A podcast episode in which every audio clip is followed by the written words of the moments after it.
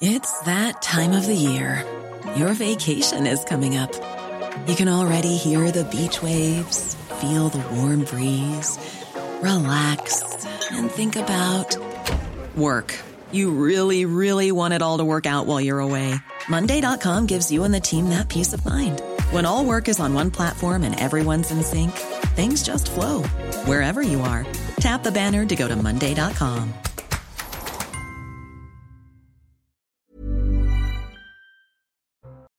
Bonsoir à tous, bienvenue sur CNews, heureux de vous retrouver pour Ça se dispute, 19h-20h ce dimanche en compagnie de Julien Drey. Bonsoir Julien. Bonsoir. Et également face à vous Henri Guénaud. Bonsoir Henri. Bonsoir. Ancien conseiller de Nicolas Sarkozy. Tout va bien depuis hier? La forme? Parfait. J'ai un joli programme à vous proposer ce soir, un programme au parfum de manifestation. On démarre nos discussions dans un instant, ce sera juste après le rappel des titres, c'est News Info, et c'est avec Mathieu Devez. Gérald Darmanin demande au préfet d'utiliser les drones pour lutter contre les rodéos urbains. Leur usage par les forces de l'ordre est permis depuis un décret du 19 avril. Le ministre de l'Intérieur demande également au préfet d'être personnellement présent auprès des forces de l'ordre et en lien avec les syndicats pour les manifestations du 1er mai. Le pape François appelle à ouvrir les portes aux migrants au troisième et dernier jour de sa visite en Hongrie. Le souverain pontife s'est exprimé à Budapest lors d'une messe en plein air devant des dizaines de milliers de personnes. Un message martelé tout au long du séjour, une critique indirecte de la politique du Premier ministre Viktor Orban. Enfin, la Coupe de France est arrivée place du Capitole à Toulouse. Après leur victoire hier 5-1 contre Nantes, les joueurs ont célébré leur titre avec les supporters. Ils sont arrivés en bus peu après 18h sur une place noire de monde. Près de 30 000 personnes étaient attendues sur la place du Capitole. Merci Mathieu et à tout à l'heure. Prochain point sur l'actualité avec vous, ce sera à 19h30. Et au menu de Ça se dispute ce dimanche, Marine Le Pen sort les griffes et s'en prend à l'exécutif dans un entretien au Parisien. La chef de file des députés du Rassemblement national attaque violemment Emmanuel Macron, Elisabeth Borne et son gouvernement. Ce n'est plus un gouvernement, c'est juste une administration. Plus rien n'est tenu. Ils ne savent pas où ils vont ni où ils emmènent les Français, dit-elle. Marine Le Pen qui réunit ses troupes demain au Havre pour euh, les, manifestations du, du 1er mai. Alors cette interview dans Le Parisien, c'est un peu son tour de chauffe pour demain, Julien, Julien Drey.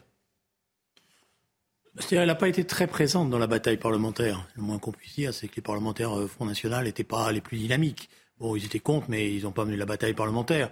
Et elle sait que demain, il va y avoir une énorme manifestation. Donc sa prise de position, c'est une manière de se rappeler à tous ces manifestants en disant, vous savez, je suis aussi une opposante. Je pense que c'est comme ça qu'elle le voit.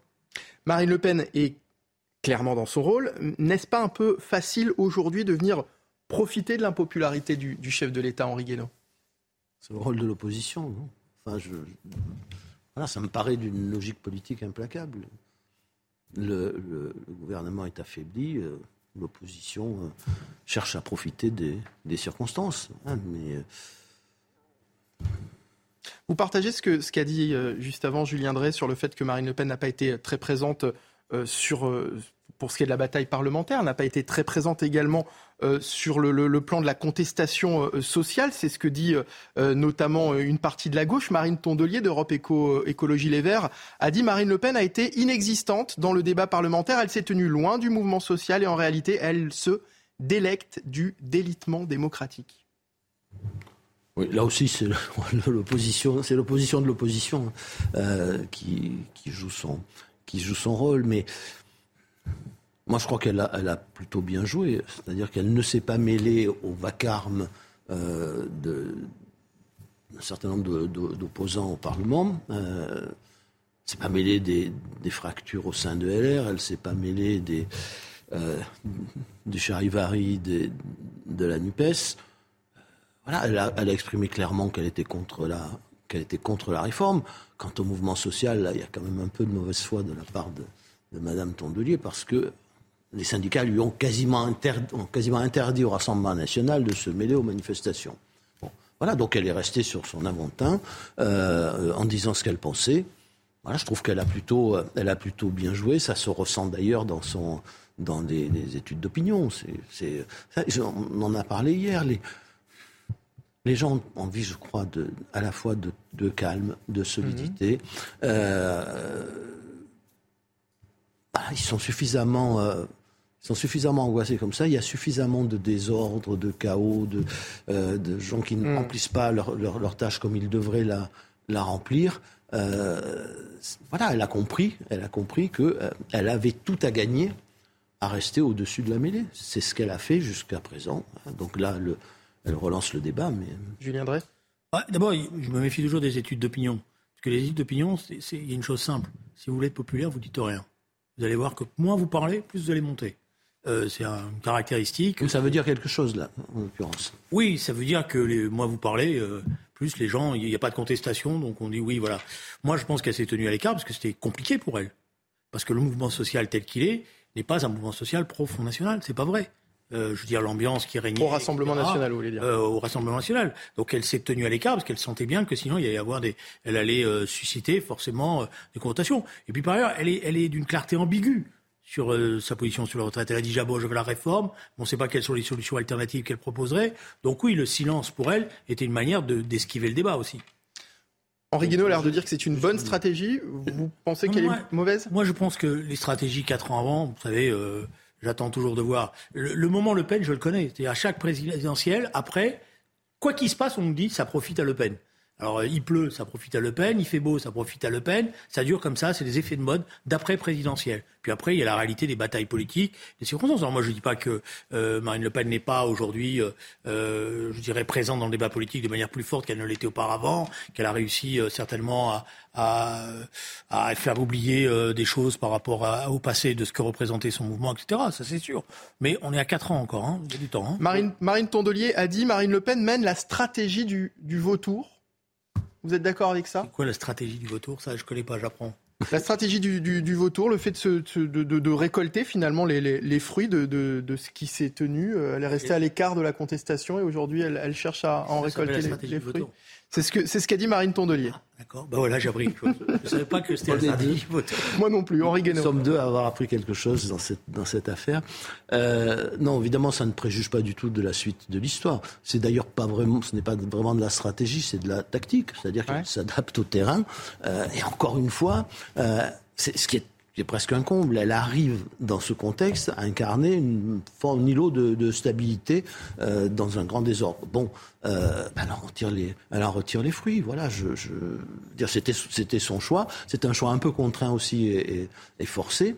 Alors le mouvement social, c'est c'est pas que pas que la gauche, c'est pas que, la Nupes, c'est pas même pas que les syndicats. Le mouvement social, enfin aujourd'hui, là, il est beaucoup plus profond. Les trois quarts des Français ne, ne, se reconnaissent pas forcément ni dans la Nupes ni euh, euh, ni dans la CGT. Donc euh, il y a quelque chose de, de, de, plus profond et il englobe aussi des gens plus à droite, même très à droite. Je... Voilà, mais, elle, a, elle, a, quand même une elle a, sur la retraite, pardon, mais elle, a, d'abord, elle a toujours exprimé à peu près la, même chose, même si son, projet est parfois un peu compliqué à, comprendre, mais euh, elle l'a expliqué pendant la campagne présidentielle, autant qu'elle a pu, elle, a gardé la même position. Je veux dire, euh, voilà, il n'y a pas. Euh, je, ne suis pas sûr que ça soit la solution, la solution qu'elle a retenue soit la, plus simple. Elle a gardé la même position, mais pourquoi n'a-t-elle pas été plus présente justement dans, dans ce débat? Mais je ne sais pas ce que ça veut dire être plus présent dans le débat quand tout le monde hurle, quand tout le monde se déchire. Mmh. Je, je euh, voilà, c'est, euh, euh, enfin, on est quand même dans un moment très, très, très compliqué, très, étrange. Hein. Euh, c'est alors si euh, si la motion de censure vient de euh, de la Nupes, le, le, Rassemblement national ne la, vote pas, le les, les, les non plus. Si elle vient de, de, du Rassemblement national, les autres la votent pas. Même s'ils sont d'accord sur même s'ils sont d'accord sur tout. Et donc il a fallu heureusement qu'il y a eu le groupe Lyot, hein, c'est-à-dire cette espèce de groupe centriste charnière qui regroupe des gens de, de sensibilité un peu différente mais tous euh, plutôt au centre, euh, pour déposer une motion de censure euh, que les autres ont accepté, mais ça a été presque un miracle de, de, signer, parce que signer quand, quand, les autres signent ou voter quand les autres votent, ça, c'est devenu un problème pour tout le monde. Donc, mm. ce qui est d'ailleurs ce qui est, ce qui est étrange et, ne rend pas très optimiste sur, sur la suite des événements et sur le, la bonne santé de notre démocratie. Voilà. Mais elle est prise aussi dans une contradiction. Il y a une partie de son électorat qui veut de l'ordre et qui vote pour elle parce qu'il pense qu'elle va mettre de l'ordre. Et donc, à partir du moment où un mouvement social avec des contestations fortes, avec des incidents, des bagarres, etc., elle a peur aussi de perdre, d'apparaître comme étant. On l'avait vu au moment des, Gilets jaunes, elle avait hésité. Au début, elle était pour, puis après, quand ça, elle a pris ses distances, elle a, elle a une synthèse à faire qui n'est pas facile. Donc, le silence lui permet aussi cette synthèse. Elle, a, elle, joue sur, elle joue sur deux tableaux, et c'est peut-être la seule aujourd'hui. Elle a un électorat qui est un électorat populaire. Elle arrive en tête chez les ouvriers, les employés.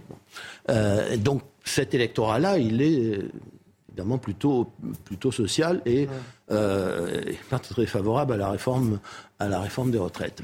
Et en même temps, effectivement, elle, elle a, ça c'est l'histoire aussi de son, de son, de son parti et de son positionnement. Euh, elle a, euh, elle incarne un espoir d'ordre. Je ne suis pas sûr que, cet espoir serait forcément, euh, euh forcément son accomplissement euh, si le Rassemblement national arrivait au pouvoir, mais en tout cas, voilà, elle joue sur ces, sur ces deux tableaux qui sont les deux demandes hmm. fortes non pas de la droite ou de la gauche, mais de, de l'écrasante majorité du corps électoral, du corps social. Marine Le Pen n'est pas tant non plus envers Elisabeth Borne. Regardez ce qu'elle dit de la Première ministre. Elisabeth Borne, vous lui parlez, on est face à du vide, il y a de l'écho. Elle ne prend la parole que pour annoncer des renoncements. Réaction par rapport à ça, Julien Drey? Oui, bon, on est dans le registre des, phrases qu'il faut, qu'il faut prononcer dans le cadre d'un interview. Ça ne dit pas grand-chose, hein, excusez-moi. Voilà. Euh, mais sur la discussion précédente, je voudrais revenir. C'était aussi une manière de se démarquer d'un de, ses concurrents qui reste là quand même. Parce que euh, elle a quand même, même si elle, a, elle lui a mis un, un rapport de force important, elle sait qu'elle va avoir à nouveau à affronter Éric Zemmour dès les élections européennes. Et comme lui s'était énormément prononcé sur la réforme des retraites, en, en disant qu'il était pour, qu'il la soutenait, etc., c'est une manière aussi pour elle de montrer sa spécificité. Donc elle a joué, sur, elle a joué au billard, quoi. Voilà. Oui, je, moi, je crois que c'est plus, enfin, c'est plus profond et plus ancien que ça. Moi, je, euh, je, me souviens de tous ceux qui disaient qu'elle avait, euh, elle n'avait plus aucune chance de remporter jamais, une, devenir majoritaire ni à l'Assemblée ni de remporter les élections présidentielles parce que euh, elle avait ajouté un volet social important à sa, à son programme. Et, et, moi, je pense qu'au contraire, elle a, elle a eu raison et on, l'a vu encore une fois dans le résultat et dans le résultat des élections et, euh, dans les, on voit dans les enquêtes d'opinion. Euh, je pense qu'elle a, elle a, eu raison d'ajouter un volet social mm. euh, à son volet qu'on pourrait appeler identitaire, un volet d'ordre, d'autorité, etc., mais surtout identitaire. Voilà, il y a des gens, des, des, observateurs extrêmement avertis de la chose politique en France qui vous expliquent, continuent à vous expliquer que non, non, c'est une erreur. Vous savez, c'est en fait, une vieille idée maurassienne hein, selon laquelle le social, ça ne compte pas. Ça ne compte pas. Euh, et s'engager sur le social, c'était euh, décevoir les attentes de son électorat. On voit bien que c'est plus compliqué que ça. En tout cas, ça, ça devrait faire réfléchir tout le monde. Alors une autre personnalité politique s'en prend également dans la presse ce week-end à la politique d'Emmanuel Macron. Vous avez une idée de qui il s'agit? Non? On va pas, va pas faire du actuel, Mélenchon. Jean-Luc Mélenchon, non, il s'agit de François Bayrou. Ah. Le haut commissaire au, plan et leader, leader du, Modem répondait aux questions du JDD. Alors c'est vrai que c'est plus étonnant. Il dit que le gouvernement s'est laissé prendre au piège et qu'il n'a pas su partager avec les Français les raisons, je cite, pourtant décisives et irrésistibles de cette réforme. Ça, c'est un reproche qui a euh, beaucoup été fait euh, ces dernières semaines sur le manque de, pédagogie du, du gouvernement, de l'entendre de la bouche de, François Bayrou, c'est d'autant plus étonnant, Henri Guénaud. Ben, là non plus, c'est pas, pas très étonnant. D'abord parce qu'il a déjà dit des choses de ce genre dans le, dans le passé à propos, de, euh, à propos des gouvernements d'Emmanuel Macron et de, la politique du, président de la République. Euh, il faut comprendre, François Bayrou, c'est un homme politique. Un homme, c'est un vrai homme politique, c'est-à-dire c'est quelqu'un qui depuis des, décennies fait de la politique, connaît la politique, euh, donc a, toujours toujours une analyse politique. Elle est bonne ou mauvaise, mais en tout cas, il en, il en a une. Euh, alors moi, je suis en, désaccord avec son, son, analyse sur euh, la réforme des retraites. Hein. Je, je, pense qu'elle est... Euh, je, je, pense que ça n'est pas vrai, que c'était indispensable. Sans ça, la France mm. euh, tombait en faillite. Enfin, on pourrait, il faudra bien qu'un jour on ait, on, ait, on ait ce débat. Tout ça n'était n'était pas sérieux à mon sens. Mais en revanche, sur l'analyse politique, qui pourrait lui donner tort? De toute manière, que qu'on soit pour ou contre la réforme des retraites, tout ça a été fait d'une manière qui, d'un point de vue politique, est absolument, comme, comme aurait dit euh, euh, Dominique de Villepin, abracadabrantesque. Quoi. Enfin, je, je, euh... Oui, parce qu'il dit que la pédagogie a été mauvaise, qu'on a laissé croire aux Français que cette réforme n'était pas indispensable pour notre non, économie. C'est ce qui. L'argument de la pédagogie, c'est l'argument permanent que vous qu'ont les gouvernants quand ils n'arrivent pas à faire passer une réforme. En général, ils disent c'est pas notre réforme qui est en cause, c'est la pédagogie, c'est les instruments. Et c'est vrai que François Bayrou, il s'est spécialisé dans ce type de critique. Mmh. C'est-à-dire que la, sa manière d'exister, c'est toujours de dire le fond est bon, mais c'est la forme qui ne va pas. D'ailleurs, si vous confiez le pouvoir, notamment un poste de Premier ministre, vous allez voir, la forme sera meilleure. Alors, il est ensuite beaucoup moins tendre, hein. Euh, vous allez le voir avec le, avec le président. Regardez ce qu'il dit. Croire qu'une fois élu, ce sont les dirigeants qui décident tout seuls et que la base devra suivre, obéir ou se résigner à une décision prise au-dessus d'elle. Cette vision-là, au temps des réseaux sociaux, ne, peut, ne peut plus marcher. Là, il est clairement en train de dire que la vision qu'Emmanuel Macron a de la, de la démocratie est, est, dépassée, Henri Guénon. Oui, alors, c'était moi, c'était plutôt à ça que je faisais, que je faisais référence qu'à qu l'histoire de la pédagogie, qui est une, une vieille lune qu'on nous sert. Tous les gouvernements nous ont servi qui n'a qui n'a aucun sens. Ça me rappelle Alain Juppé mm. euh, qui, qui, disait aux internes quand on, quand on interrogeait quand les internes se révoltaient contre la réforme des, de l'internat de médecine, euh, disait mais ils n'ont pas compris, je vais leur expliquer. Et puis après, on interrogeait les internes qui étaient en train de faire grève, de manifester. Et, et ceux qu'on interrogeait disaient écoutez, ça fait dix ans j'ai fait dix ans d'études. Quand on m'explique, je comprends. Voilà. On m'explique une fois, je comprends. Mais euh, non, la partie, la partie plus, enfin, dire plus, prof, plus profondément politique et, et, et Plus personnelle aussi. Personnelle, mais en même temps intelligente parce que alors là où je suis pas d'accord c'est que ça n'est pas une nouveauté c'est c'est pas le problème des réseaux sociaux ça a toujours été comme ça c'est-à-dire que personne ne, ne peut supporter longtemps euh, que, que quelqu'un se croit euh, titulaire d'un mandat euh, pour faire ce qu'il veut entre le moment où il a été élu et, et les prochaines élections. C'est, enfin, euh, sinon, il n'y aurait jamais eu de contestation, il n'y aurait jamais eu de gouvernement, euh, il n'y aurait jamais eu de régime renversé, il n'y aurait jamais eu personne dans les rues. Enfin, je, je, Parce que lui a l'air de dire finalement que ça se faisait avant et qu'aujourd'hui, ça peut plus se faire. Mais non, ça se, ça se faisait pas avant. C'est même la première fois qu'un qu gouvernement et qu'un président de la République euh, refuse à ce point d'entendre ce qui se passe dans le pays, ce qui se passe dans la rue, euh, et de reculer alors que c'est nécessaire. Voilà. Je viendrai. Non, mais là, ils sont en train d'essayer les uns et les autres de trouver des explications à quelque chose qui est pourtant simple. Quand une réforme est mauvaise, elle est mauvaise. Et quand le peuple perçoit que cette réforme est mauvaise, ou en tous les cas la vie comme une agression, c'est pas un problème de réseaux sociaux, c'est pas un problème de pédagogie, c'est pas un problème qu'elle a été décidée à Paris, que si elle avait été décidée à Pau, ça serait mieux passé. Euh, euh, c'est simplement que c'est le fond. Et là, si vous voulez, c'est en ce sens-là qu'ils ils sont en train d'accroître les uns et les autres la difficulté dans laquelle ils sont. Parce que plus ils s'enferment dans ce type d'explication, plus ça énerve ceux qui sont mobilisés, parce qu'ils disent, mais ils nous prennent, excusez-moi, ils nous prennent pour des cons. Voilà, c'est ce qu'il oui, dire. il a, il a, la, partie est belle pour, euh, pour François Bayrou, puisque lui n'est pas membre du gouvernement. Donc non, il, il peut, commissaire au plan. Voilà, il peut, il peut faire la leçon. Plan, non, mais d'accord. Mais il peut faire la, là, euh... il peut faire la, il peut faire la leçon. Oui. Euh, et cette leçon, c'est quelque chose qui est parfaitement audible pour la plupart des gens, parce que c'est exactement ce que, ce que, ce que pensent les Français. Alors que la réforme soit bonne ou mauvaise, moi je la trouve pas bonne, euh, mais que la réforme soit bonne ou mauvaise, à partir du moment où l'écrasante majorité des gens n'en veut absolument pas, eh bien, il faut, il faut être capable de, de, de reculer. Alors, Parce que le peuple n'a pas toujours raison, mais le peuple a toujours le dernier mot. C'est ainsi. Il ne fait pas partie du gouvernement, il fait tout de même partie de la, de la majorité. Ah, il est, oui, il est quand même dans le dispositif. Il est, il est, il voilà, extérieur. Il n'est pas. Pareil. Il, pas, est toutes les, il est toutes les semaines autour de la table avec le président. Euh, si j'ai bien compris, il fait partie de ses déjeuners ou dîners, je sais pas ce qu'il fait. Il fait partie des proches, il voilà, fait partie de, de, de, Mais le modem fait partie. Il a une spécialité, euh, si vous voulez, parce que comme l'a dit Henri, c'est un homme politique expérimenté, mais ça fait plusieurs fois que j'observe que dès qu'il n'est plus dans le dispositif, sa spécificité, c'est toujours de faire le croche-pied, le, le, le croche-pied pour dire, euh, voyez, euh, moi je suis là, j'existe, il faudrait me prendre plus en considération. Si on m'avait un peu mieux écouté, euh, bon. Vous pensez est... pas que ça cache une, une, division plus profonde au sein justement de la majorité? Mais Non, parce qu'il dit qu'il pense que la réforme est bonne. Justement, il dit simplement que le personnel politique n'a pas été capable de le faire.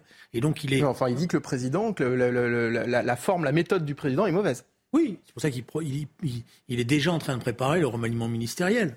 Voilà, mais ça fait déjà depuis, la, depuis 2017 il prépare le remaniement ministériel. Hein. Oui. Alors, à des, charges quand même, je ne suis pas sûr qu'Emmanuel Macron aurait été élu en 2017 sans l'appui de François Non, au contraire, il a, apporté les. Il a apporté un crédit politique. Il a apporté précisément un crédit politique qu'il n'avait pas. Que, n'avait pas Emmanuel Macron et à un moment de bascule de la de basculement de la campagne. Donc euh, euh, voilà, bien, euh, il s'estime dès lors, à tort ou à raison, légitime pour donner des leçons de politique.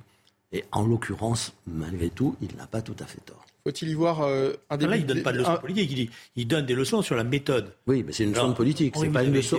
vous avez été commissaire général au plan, il aurait pu participer au débat.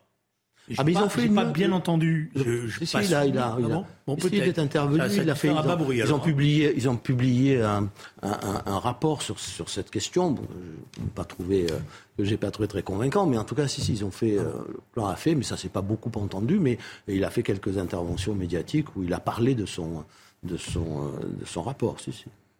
Faut-il y voir un, début de, de, division au sein de la majorité? Julien Drey nous disait que, que non. Vous êtes d'accord avec lui? Ah, je, pense qu'il y a des fautes de division, il y a des fissures au sein de la majorité, mais qui sont naturelles dans ces périodes de, dans ces périodes de crise. C'est-à-dire qu'ils beaucoup pensent et disent dans les, dans, dans les, dans les couloirs euh, que la méthode n'était pas bonne et qu'il faudrait sortir de ce, de ce piège le plus rapidement possible. Voilà. Mais euh, il y a beaucoup de gens qui doutent, oui, ça c'est, mais c'est normal dans les, dans les crises de ce genre et quand des choses s'enchaînent aussi mal.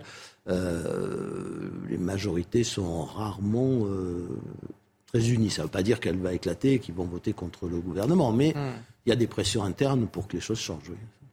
Autre sujet dont nous allons aborder dans un instant, les ministres doivent-ils désormais accepter de se faire interpeller et injurier au risque de renoncer à la dignité de la fonction? Ce sera dans la deuxième partie de 16 disputes, toujours en compagnie de Julien Drey et d'Henri Guénaud. Restez avec nous en direct sur CNews. On revient juste après cette courte pause. À tout de suite. De retour sur CNews. Merci de nous rejoindre en direct pour ce dimanche soir. Ça se dispute continue. Deuxième partie, toujours en compagnie de Julien Drey et d'Henri Guénaud. On va euh, euh, poursuivre nos discussions. Dans un instant, les ministres doivent-ils désormais accepter de se faire interpeller et injurier au risque de renoncer à la dignité de la fonction? Depuis plusieurs jours Les déplacements d'Emmanuel Macron et de ses ministres sont perturbés par des manifestants, par des concerts de casseroles. Certains se font même insulter à tel point que les services d'ordre qui sont sur les dents imposent parfois de changer au dernier moment le planning, les trajets de nos ministres lors de ces déplacements. On va donc euh, en parler euh, dans un instant pour la suite de cette dispute. Ce sera juste après le Flash Info, la Minute euh, Info de Mathieu Devez. Il est quasiment 19h30. Les prix du tabac vont augmenter demain en France métropolitaine, une augmentation de 10 à 60 centimes conformément à la volonté du gouvernement de répercuter l'inflation sur le prix du tabac. Et d'ici la fin de l'année, aucun paquet ne sera affiché à moins de 11 euros. 2000 invités assisteront au couronnement du roi Charles III à l'abbaye de Westminster. C'est beaucoup moins que les 8000 personnes présentes lors de celui d'Elisabeth II en 1953. Des invités bien sûr triés sur le volet, dirigeants étrangers, têtes couronnées, élus et représentants de la société civile. Après des mois de négociations avec le palais de Buckingham, le prince Harry a confirmé sa présence. Vous pourrez évidemment suivre le couronnement sur CNews le 6 mai prochain. Enfin, en rugby, La Rochelle se qualifie pour sa troisième finale consécutive en Champions Cup. À domicile, les Rochelais ont complètement renversé le match pour s'imposer 47-28 contre Exeter. Pas moins de 7 essais inscrits pour s'offrir le droit de défendre leur titre face au Leinster le 23 mai prochain à Dublin le CNews Info de Mathieu Devez. Merci Mathieu. Des ministres chahutés lors de leur euh, déplacement. Je le disais, les services de sécurité impose parfois même maintenant de changer au dernier moment le planning, les trajets de nos ministres. Lors de ces déplacements, les services de la Première ministre auraient même demandé au chef des, cabinets des ministres qui coordonnent la logistique de ne maintenir que les déplacements nécessaires. Henri Guénaud, c'est grave ce qui se passe Oui, mais ce qui est grave, c'est pas, pas que les ministres soient accueillis avec des, avec des casseroles, euh, ou que les gens crient leur colère. Euh, euh, quand ils passent. Bon, c'est des gens grave, c'est la situation. C'est pas grave? Comment Que des gens les insultent lors de leur, lors de leur Mais y a-t-il eu une période dans l'histoire de la République euh, où euh, les ministres les premiers ministres, voire les, présidents ne se sont pas fait insulter? Enfin, il y a toujours un moment où euh, euh, ceux qui ne sont pas contents euh, crient leur colère. Voilà. Bon, ce qui est grave, c'est que la colère, là, elle est très profonde. Voilà. Je trouve que je trouve qu'on est. Ah, si vous voulez, il faut, faut, remettre les choses à leur place. Quand quelqu'un gifle le président de la République, je trouve ça, moi, très très grave. je trouve ça très très grave parce que c'est d'une violence symbolique terrible. Si on peut gifler le président de la République et si en plus on n'est pas puni à hauteur de la de, de, ce qu'on a du geste qu'on a qu'on a qu'on a fait, euh, alors il est assez difficile d'expliquer qu'on ne peut pas gifler le professeur, on ne peut pas gifler le policier, on ne peut pas mm. gifler le, etc. donc puisqu'il est euh, quel que soit celui qui occupe cette fonction, euh, encore une fois, il incarne l'autorité suprême, la plus élevée dans, le pays. Donc, euh, donc ça, j'avais trouvé mais Même sans aller jusqu'à la violence physique, pardonnez-moi, il y a également la violence verbale. Non, mais c'est pas la même chose. Hein. C'est pas la même chose de frapper un ministre, de frapper un président, un premier ministre, euh, que euh, de bah, de crier sa, de crier sa colère. Après, il faut se demander pourquoi cette colère s'exprime ainsi. Je, dirais autre chose aussi qui, qui m'est venu à l'esprit tout à l'heure, c'est que oui, c'est embêtant que les ministres euh, puissent pas se déplacer sans avoir des bouts de casserole. Encore une fois, c'est pas pas nouveau dans l'histoire. Euh, mais voyez, c'est beaucoup plus embêtant dans une campagne présidentielle qu'un un, un, candidat puisse pas se déplacer euh, sans sans qu'il y ait des manifestations violentes ou sans qu'il y ait des sans qu'on sans qu'il puisse s'exprimer librement parce que on fausse le jeu électoral. Là, non, là, c'est la, enfin, j'allais dire, c'est la, c'est monnaie courante pour les, pour les gouvernements. Et si le gouvernement euh, veut que ça s'arrête, c'est pas compliqué, pas compliqué. Il retire la loi, ou bien euh, on fait un référendum et puis les, mmh. les Français. Il y a une colère profonde, encore une fois, dans une société qui est profondément malade, euh, qui traverse un malaise à la fois social, moral, matériel, euh, qui est très profond. Ce n'est pas la seule. Toutes les sociétés occidentales sont dans cette, dans, cette situation. Et on, a, attise ce malaise, on le nourrit. Euh, voilà, la, conséquence, c'est ça. Voilà. C'est pas la peine de sauter sur chaîne en disant c'est pas bien, c'est mal, c'est scandaleux. Ça ne sert à rien. Cherchons à savoir comment on peut sortir de cette situation dans laquelle le gouvernement et le président de la République sont en train de, de perdre leur légitimité. Julien Drey c'est jamais agréable pour le fonctionnement de la démocratie euh, qu'elle soit perturbée à ce point. Voilà. Bon, moi je m'y résous pas. Alors c'est vrai que c'est une tradition, qu'il y a du chahut, euh, des manifestations et tout, mais là, je pense qu'on est dans un, moment plus particulier. Parce que de manière aussi systématique, aussi déterminée, aussi organisée, c'est pas euh, c'est pas traditionnel. Pas traditionnel. Est-ce que c'est déjà arrivé d'ailleurs dans le passé qu'un gouvernement soit autant chahuté De mémoire, de mémoire à ce point-là, non. Point voilà, pas là parce que là maintenant dans un, on est dans. Vous avez vu les, vos confrères qui font les cartes des déplacements des ministres, mm. qui pointent. Il y a quasiment plus rien. Voilà.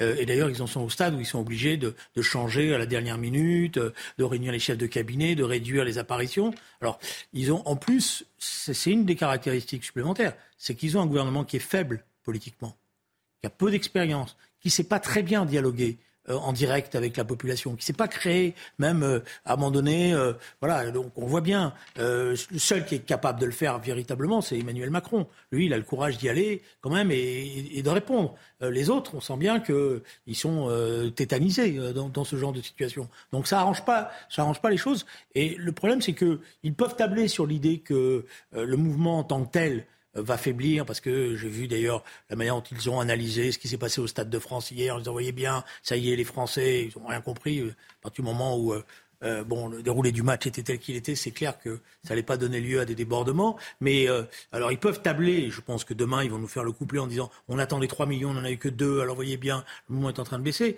Mais la vérité n'est pas celle-là. La vérité c'est qu'il y a quelque chose qui s'est installé mmh. dans une contestation profonde, dans un rejet profond, et que ce n'est pas simplement le retrait de la réforme maintenant, ça va plus loin, parce qu'il y a un problème sur la personnalité d'Emmanuel Macron. Parce que ça aussi, c'est une spécificité. Euh, qu'il y ait un tel, un tel acharnement contre lui, ça, bon, il y en a eu. Nicolas Sarkozy, en son temps, avait eu son, lot, euh, François Hollande aussi, mais là, c'est autre chose. Là, vous avez des gens maintenant qui vous disent je ne peux plus le voir. Voilà, comme ça, ils vous le disent brutalement, y compris les gens qui ont voté pour lui. Henri Guénaud, ce n'était pas arrivé dans le passé qu'un président provoque autant de, de détestation de la part de, il y a eu, il y a eu des, Français. des moments dans, dans l'histoire. C'est, euh, quand Madame de Gaulle allait faire ses courses en 68, elle se faisait insulter. Bon, je, dire, euh, il, y a, y eu des, il y a eu des moments. Il y a eu, euh, il y a eu un moment très dur avec Alain Juppé euh, en 95 et même en, en 96. Parce qu'en 96, faut, faut s'en souvenir, on ne pouvait plus gouverner souvenir de cette histoire, c'est que ça avait été tellement, euh, la fracture avait été tellement profonde l'année, l'année précédente, et encore Chirac avait arrêté les frais sur la partie retraite justement de la de la réforme de la réforme Juppé, heureusement, mais on, c'était pratiquement ingouvernable en 96. Alors il n'y avait pas de casserole dans, mes souvenirs, mais c'était devenu ingouvernable. Bon, la, dissolution n'était pas que une affaire de convenance ou de, ou de tactique. En fait, elle était assez logique en, en 97, et il n'y a que ceux qui l'avaient, euh, qui avaient conçu ce, projet qui pouvaient penser qu'elle allait donner une majorité euh, à la majorité sortante. Bon. Mais il suffisait d'aller chez les commerçants, d'écouter les gens, il y avait une colère très forte. Mais là, on, est, on a franchi un, un, un cap qui n'est pas celui de l'impopularité, même de la forte impopularité, euh, qui est celui du, du enfin, on est dans, la, dans, dans le rejet presque dans la haine pour, pour un certain nombre de gens. Hein, c'est, encore une fois, vous regardez les, les sondages, quand, quand, vous avez près des deux tiers des Français qui disent je ne veux plus entendre le président de la République, je ne l'écoute mmh. plus. Euh, voilà, je, je, vous avez un vrai, un, un, vrai problème parce que s'il ne peut pas parler aux deux tiers des Français, s'il ne peut jamais parler aux deux tiers des Français parce qu'il lui tourne le dos, il ne peut plus gouverner. C'est, voilà, c'est très compliqué ouais, de gouverner. Hein, c'est, et, et, et, moi, je pense que là, on est, enfin, on, alors la, la, on est dans cet engrenage psychologique, je crois qu'on en a parlé hier, mais euh, dans lequel maintenant euh, les, les, la plupart des Français veulent que le pouvoir recule. Voilà. Alors, pour reculer aujourd'hui, la seule, seule chose à faire, c'est de, de retirer ce projet. Mais je crois que c'est, même, c'est pas le, c'est plus le fond du projet. On est au-delà. C'est-à-dire, on est euh, dans, dans, dans, ce moment où euh, les gens disent non, mais fait, il fait pas ce qu'il il fait, enfin, le pouvoir peut pas faire ce qu'il veut. Donc maintenant, il doit reculer, mmh. reculer devant le peuple. Ça n'abaisse pas la fonction, ça n'abaisse pas le président de la République de reculer. Encore une fois, tous ses prédécesseurs ont su le faire quand c'était nécessaire. Euh, vous savez, c'est dans cette affaire, l'humilité, la grandeur est dans l'humilité dans cette fonction. C'est comme ça. Plus tarder à reculer, plus ça coûte cher. Mmh. Oui, bien sûr. Bien Chaque sûr. jour n'est pas équivalent. Euh au jour précédent. Et donc plus vous tardez, plus vous installez dans le déni de ce qui est en train de se passer, plus le recul doit être à la hauteur du temps que vous avez perdu à pas reculer. Voilà.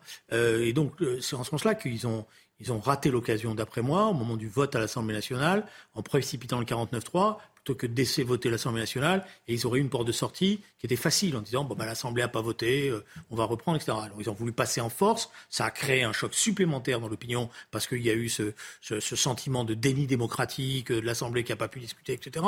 Donc ils les ont accumulés. Ça veut dire que le simple retrait, d'après moi, ne suffira pas à restaurer l'autorité du président de la République. Mmh dans le pays et qu'il va falloir qu'ils réfléchissent à un choc politique. Et là, il n'y en a pas 500. Hein. Il y a le référendum, il y a la dissolution. Le, minimum, c'est le remaniement ministériel, mais avec une ampleur nouvelle, avec des personnalités nouvelles, etc. Bon, mais il n'en a pas 500 et il faut faire attention parce qu'ils peuvent penser, ça serait le pire, avant les vacances, qu'ils s'en sont sortis et que finalement le plus dur est passé, mais ils seront rattrapés. Alors au-delà de la défiance vis-à-vis du, du, gouvernement, la fonction de ministre comme celle de, de présidence sont clairement bafouées. Regardez ces images, c'était lundi, gare de Lyon à Paris.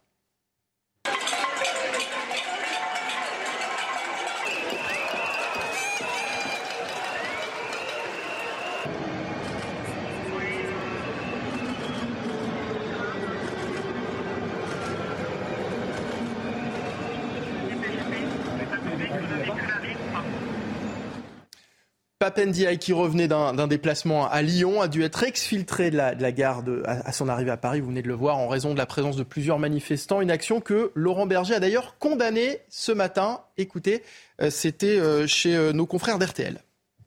L'autre chose est de donner rendez-vous à un endroit où il y a des ministres pour les empêcher de circuler librement. Ça, je suis contre. Il n'y a, a, jamais eu d'ambiguïté, je crois, y compris ici, la dernière fois que je suis venu, j'ai dit que contre toute, toute atteinte aux biens ou aux personnes, la CFDT est contre. Ce qui s'est passé dans la gare de Lyon Oui, ça, je ne trouve pas ça positif. Ouais. Je ne suis pas d'accord avec ça. Je, suis je, je, vous le dis franchement, il y a la liberté de circulation. C'est, dans notre pays, il y, a, il y, a, une spécificité. C'est quand on, est, on, veut dire quelque chose, on peut le dire. Encore. Il faut que ça continue. Euh, et que cette, cette, cet exercice démocratique, il doit pouvoir se faire, y compris pour, avec, pour des gens avec qui on n'est pas d'accord. C'est fondamental. Et donc je pense que euh, tout un tas d'interlocuteurs avec lesquels je ne suis pas d'accord, ils doivent pouvoir se déplacer comme ils l'entendent. Julien Drey, Laurent Berger qui se positionne clairement contre. Mais est-il, écoutez, la contestation n'est-elle pas d'une certaine façon en train d'échapper aux, syndicats dans, dans, ces déplacements? C'est le danger d'une situation qui dure et la difficulté pour l'intersyndicale. Euh, d'essayer de maintenir tout le monde dans un cadre unitaire, euh, avec euh, le fait qu'il y a toujours euh, des franges qui se radicalisent, de la colère qui s'installe sur le terrain, parce qu'il y a des gens, c'est pas c'est pas une partie de rigolade pour une partie des gens qui sont en mouvement, ils ont perdu de l'argent, ils ont des ils auront des difficultés de fin de mois, voilà, donc il, y a il y a une sorte de, de, de, de, violence qui naît aussi de, tout cela. Ça justifie pas les comportements, mais et ça les ça leur donne pas d'excuses, mais c'est vrai que ça devient compliqué pour les organisations syndicales elles-mêmes et c'est en ce sens-là que le gouvernement joue avec le feu. Parce que je vois bien la tentation qu'il pourrait y avoir de jouer la stratégie du chaos. C'est-à-dire, mm. on laisse les choses s'installer, on pense qu'il va y avoir des débordements et que le parti de l'ordre, comme toujours dans ces cas-là, l'emportera sur la colère sociale. Ça, c'est joué euh, à pile ou face. Hein. Henri Guénaud? Oui. D'abord, le parti de l'ordre ne l'emporte pas toujours, mais on voit bien que c'est souvent une tentation euh, de la part du pouvoir en place. Euh, c'est une tentation dangereuse. Je prends cette expression que j'ai déjà employée aussi euh, jouer avec le feu. Mm. Euh, il ne faut pas jouer avec le feu. Quand vous êtes à la tête de l'État, vous ne jouez pas avec le feu. On, on, peut faire tous les sermons que l'on veut sur la violence humaine, mais elle est, encore une fois, en chacun d'entre nous. Faites tout ce qu'il faut pour la faire sortir, et vous pourrez faire tous les sermons que vous voulez, elle sortira et elle dévorera tout. Alors on n'en est pas encore là, mais on voit bien. Je veux dire, c'est, bah, M. Berger peut dire c'est pas bien, euh, tous les, chefs des syndicats peuvent dire c'est pas bien. C'est pas pour ça que, les gens vont rentrer forcément dans le rang. Et d'autre part, quand le pouvoir euh, affaiblit volontairement les syndicats, il prend une responsabilité terrible, puisque euh, il affaiblit leur autorité, il affaiblit leur, capacité à, canaliser les mouvements sociaux. Donc c'est la pire des choses à faire. Nous avons besoin des syndicats, même quand nous ne sommes pas d'accord avec eux, même quand nous ne partageons pas leur, leur, combat ou leur idéologie. Nous avons tous besoin, quelle que soit la, famille politique, nos sensibilités, nous avons besoin de syndicats forts avec qui nous pouvons négocier. Si vous dites je n'ai rien à négocier, je, ne veux pas négocier, euh, vous n'êtes rien, euh, tant que vous pouvez défiler, vous pouvez hurler, vous pouvez euh, tout ce que vous voudrez, vous pouvez faire grève, ça m'est égal, vous, vous affaiblissez les syndicats et vous vous retrouvez dans une situation qui peut devenir totalement incontrôlable. Allez, il nous reste moins de 7 minutes d'émission et j'aimerais vous entendre euh, pour terminer au sujet justement de, de Papendiaï. On l'a vu chahuter euh, Gare de Lyon lundi. J'aimerais vous entendre au sujet du ministre de l'Éducation nationale. Il va bientôt fêter ses un an rue de Grenelle. On le retrouve cette semaine en une du magazine Valeurs Actuelles avec ce titre Papendiaï, le ministre de la déconstruction nationale. D'abord, votre réaction sur cette une de, de Valeurs, Julien Drey? Pas de déconstruction, c'est destruction. De la destruction nationale, pardon. Bon, Valeurs Actuelles euh, a besoin de faire des gros titres. Euh, bon, je ne suis pas convaincu qu'on puisse dire que c'est la destruction nationale de manière aussi. Ce qui est vrai, c'est que moi, quand il est arrivé, je ne connaissais pas ce, personnage, donc j'avais demandé euh, du temps pour pouvoir le juger. Des amis à moi me disaient c'est un grand intellectuel, il connaît bien les choses, voilà. Il est décevant. Le moins qu'on peut dire, c'est qu'il est décevant. Il est décevant d'abord parce qu'il est quand même, malgré qu'on, sans faire de procès d'intention, euh, sur les questions de, qui à moi de laïcité, de république, euh, euh, d'identité. Il a des discours qui sont pour le moins ambigus. Voilà, il reste quand même, de par ses origines universitaires, très marqué par les courants anglo-saxons. Voilà, donc il n'est pas dans la rupture nécessaire, d'après moi, qu'il faudrait avoir par rapport à, la nécessité de réaffirmer un certain nombre de valeurs. Puis alors, sur le plan de l'éducation nationale en elle-même, le seul coup qui va rester, c'est que désormais, les profs d'anglais remplaceront les profs de maths. Quand les profs de maths seront absents, on fera de l'anglais en plus et on ne fera pas des maths. Franchement, l'éducation nationale, elle est dans une telle crise que justement, on pouvait se dire au départ, on a un visage nouveau et qui va comprendre que c'est une révolution euh, éducative qu'il faut faire. Il faut changer les contenus des programmes, il faut changer les cours, les rythmes scolaires, il faut changer les soutiens scolaires, il faut remettre euh, de la mixité sociale et il n'y en a plus. Donc c'est un énorme chantier et il n'est pas à la hauteur. Papendiaï est-il en train de donner le coup de grâce à l'école républicaine, comme le dit notamment dans cet article Bruno Retailleau Henri Guénaud? Je ne sais pas s'il est en train de lui donner le coup de grâce, mais en tout cas, il ne fait rien pour, pour empêcher que l'effondrement continue. Alors, Il a pas, enfin moi je suis, pas, décevant en fait. Ce qui est curieux, c'est le choix qu'a fait le président de la République euh, dans le contexte actuel d'une école qui, s'effondre, euh, d'un profil comme celui de, M. Papendiaï. C'est, enfin, invraisemblable puisque au fond, il n'a, jamais cru au modèle républicain. Alors on a le droit hein, de ne pas croire au modèle républicain. Euh, il, n'a, jamais cru ni à, ni à l'assimilation, ni à la, laïcité telle que la, la, France la, la pratique, euh, en tout cas depuis la loi de 1905. Euh, il n'a jamais cru non plus euh, à, la l'école avait aussi un rôle à jouer euh, dans la construction d'un imaginaire national qui est un ciment, euh, qui est le ciment d'une nation. Donc euh, il n'y a, a, pas à être déçu. alors on ne peut pas dire qu'il a entamé une guerre idéologique totale, mais, mais au fond il ne, il ne, fait, il ne fait rien. Enfin, ah, c'est la politique. Il, est, il est à l'image de ce qui, malheureusement, et Henri a raison, de ce qui existe depuis des années et des années. C'est-à-dire qu'en gros, on gère un système qui est de plus en plus chaotique, de moins en moins performant. Bon, euh, on ne sait plus bien de ce qu'il faut faire.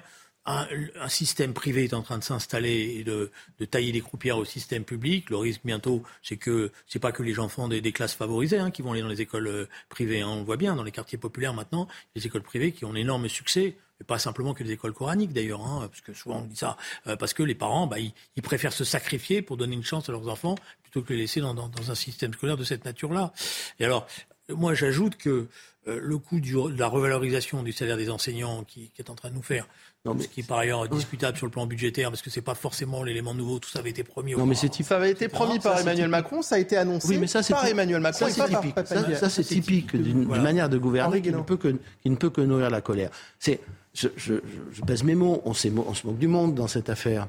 Il y a une étude qui est sortie, qui a été reprise par le, le, journal, fait demander au par le journal Le Monde, non, l'histoire de la revalorisation, euh, par le journal Le Monde, euh, euh, des gens qui ont calculé que 70% des enseignants, euh, même une fois euh, empoché cette, cette, cette, cette, augmentation, vont perdre du pouvoir d'achat cette année. Bon, donc, si vous voulez, cause de l'inflation. Tout ça, tout ça. Enfin, il faut, voir ce qu'a été la dégradation euh, matérielle, morale, même intellectuelle du, corps enseignant euh, depuis le début des années 80. C'est terrifiant. Et d'ailleurs, non seulement euh, on en trouvait de moins en moins, on pouvait faire de moins en moins de sélectivité sur la qualité des, des enseignants, mais maintenant on n'en trouve plus assez.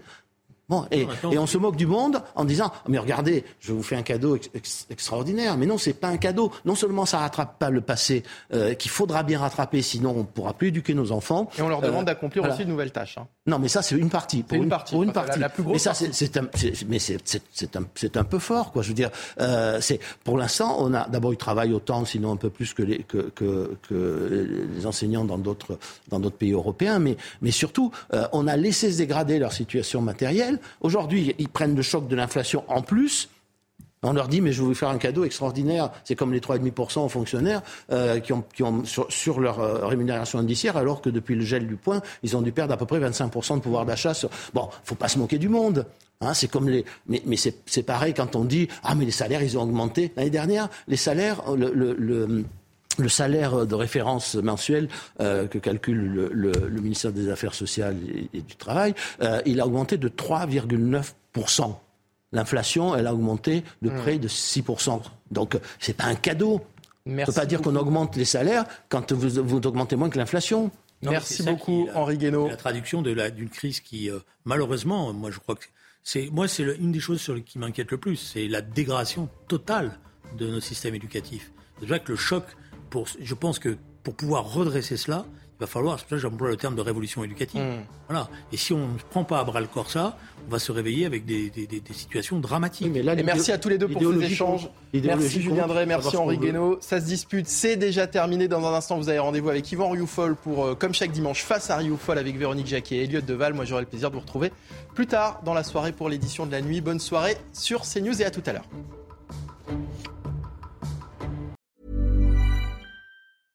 Imagine the softest sheets you've ever felt. Now imagine them getting even softer over time. That's what you'll feel with Bowl and Branch's organic cotton sheets. In a recent customer survey, 96% replied that Bowl and Branch sheets get softer with every wash. Start getting your best night's sleep in these sheets that get softer and softer for years to come. Try their sheets with a 30-night guarantee. Plus, get 15% off your first order at bowlandbranch.com. Code BUTTERY. Exclusions apply. See site for details.